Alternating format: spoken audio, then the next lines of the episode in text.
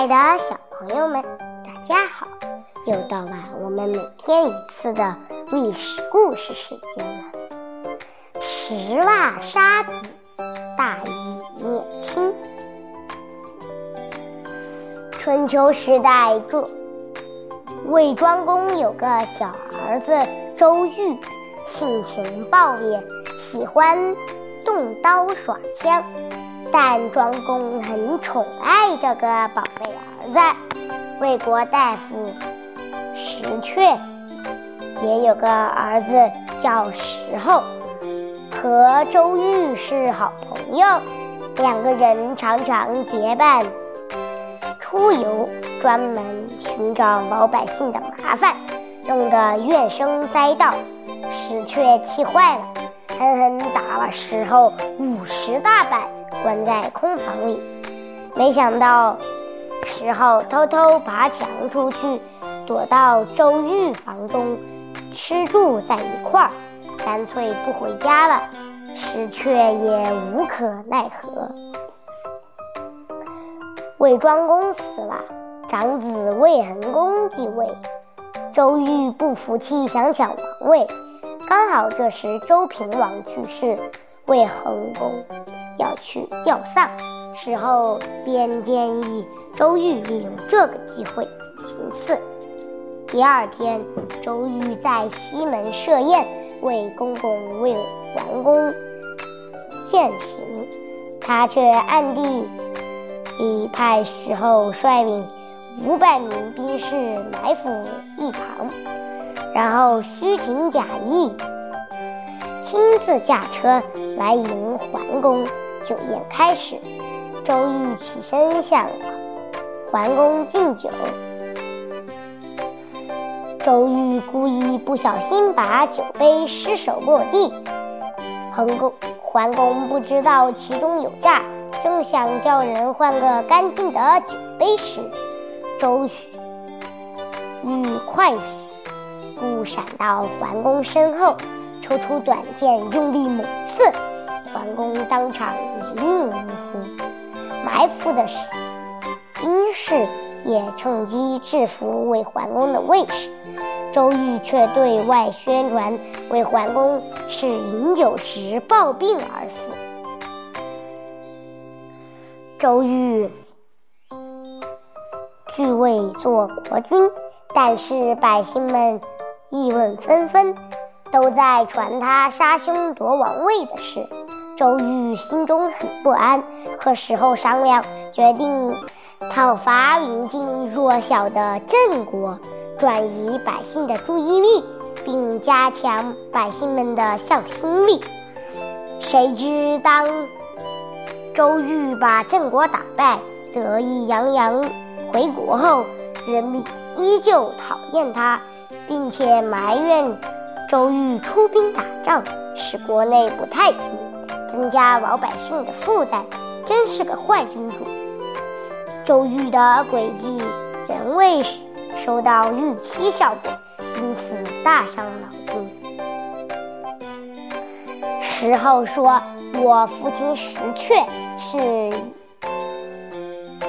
以前魏国的上卿，老百姓都信服他。你要是有办法邀他出来做官就好了。”周瑜派人带了一双白璧五百钟白璧，请石阙入朝议事。石阙推说自己年老体弱，不肯。石厚也回家帮忙留宿，说请父亲一定要帮忙。石阙就说。如果周瑜能见到周天子，由周天子正式册命为国君，人民还有什么话说？事后认为这个主意很不错，可是无缘无故入朝，周天子会起疑心。石阙道：“不妨请陈国代为疏通一下。陈侯现在很得周天子信任。”前阵子又帮我们出兵打郑国，不妨一试。周瑜知道了，马上准备后命石厚护驾，自己起亲自启程前往陈国进行计划。石阙其实并不想帮周瑜的忙，他割破手指，写了一封血书，派了个心腹，连夜把信送到陈国大夫手中。信上说，魏国不幸有杀君之祸，是周瑜和我的坏儿子石厚干的，请你帮忙杀掉乱臣贼子。陈侯接信后，立即定定抓这两个坏人的计划。周瑜和石厚到了陈国，昂然神气，大摇大摆地进城。侯陈侯也命公子出迎，把他们安置在宾馆中，盛意招待。周瑜看到陈国多礼殷勤，非常高兴。第二天，石侯先去参拜陈国的太庙，一进门，发现门口钉了一块牌子，写着“为臣不忠，为子不孝者，不许入庙”。石侯看了心虚，吓得心砰砰乱跳。周瑜跟着也来了，相接入庙。突然，陈侯手下把周瑜抓住绑起。石后急忙拔剑，心慌拔不出鞘，被捕。